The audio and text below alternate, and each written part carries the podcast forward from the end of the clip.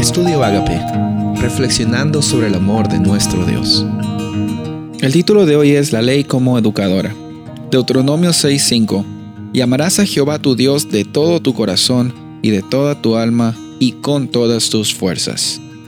Hay bastantes eh, formas en las cuales las personas abordan el cumplir la ley, la ley de Dios y cómo es que eh, se relaciona con nuestra salvación. Hay personas que dicen que la ley no vale nada, hay personas que dicen que la ley lo vale todo, hay personas que dicen, bueno, algunas leyes sí valen y otras no valen. ¿Quién tiene la razón?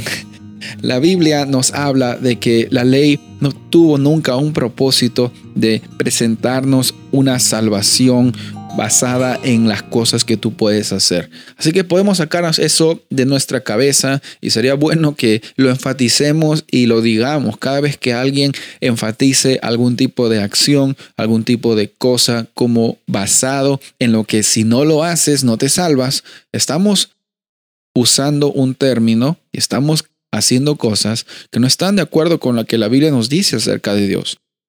La ley nunca tuvo un propósito de salvarnos, sino tuvo un propósito de mostrarnos realmente cuál es nuestra situación. Si nosotros no hubiéramos tenido la ley, como dice Pablo, no hubiéramos sabido qué es lo bueno y qué es lo malo. Sin embargo, la ley termina hasta allí. Nos muestra realmente nuestra situación y hasta cierto punto también nos educa, nos muestra y nos educa.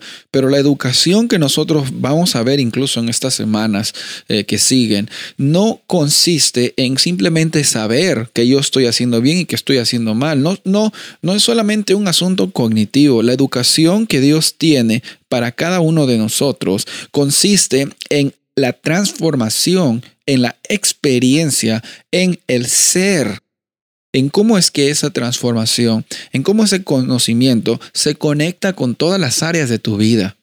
Cuando vemos Deuteronomio 6.5 y vemos cómo Jesús también usó este versículo como la ley más importante, eh, nos muestra de que la ley consiste en amar, consiste en vivir, consiste en experimentar, consiste en caminar. No es una experiencia que simplemente la guardas en tu cerebro, sino es una es un concepto que va siendo lo más importante en nuestra vida. Al integrar ese concepto en nuestra vida, nos damos cuenta que la ley nos educa, nos muestra. Hay bastantes versículos que nos muestran, que nos dicen que el fin de la ley simplemente es mostrarnos el camino de que Dios nos ha dado y nos acerca más a Dios, no para alcanzar favor. El favor de Dios Tú, amigo y amiga que me estás escuchando, tú ya lo tienes.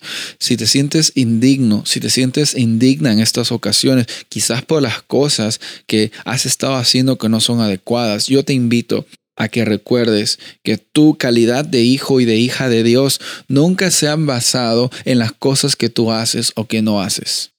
No hay persona en este mundo que se ha ganado el título de hijo de Dios o de hija de Dios por las cosas que ha hecho.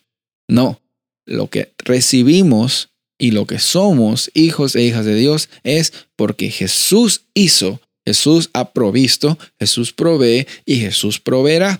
Así que la ley de Dios debe gozarnos en el sentido de que debe hacernos sentir de que Dios es tan bueno que ha preparado la oportunidad de que nosotros conozcamos de su ley, que es parte de su carácter, para que tú y yo tengamos esa vida de gozo.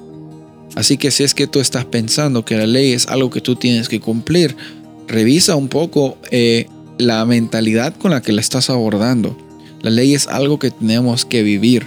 Y no es que tenemos, es un resultado de quién está viviendo en nuestras vidas y quién está transformando nuestras vidas. Soy el pastor Rubén Casabona y deseo que tengas un día bendecido.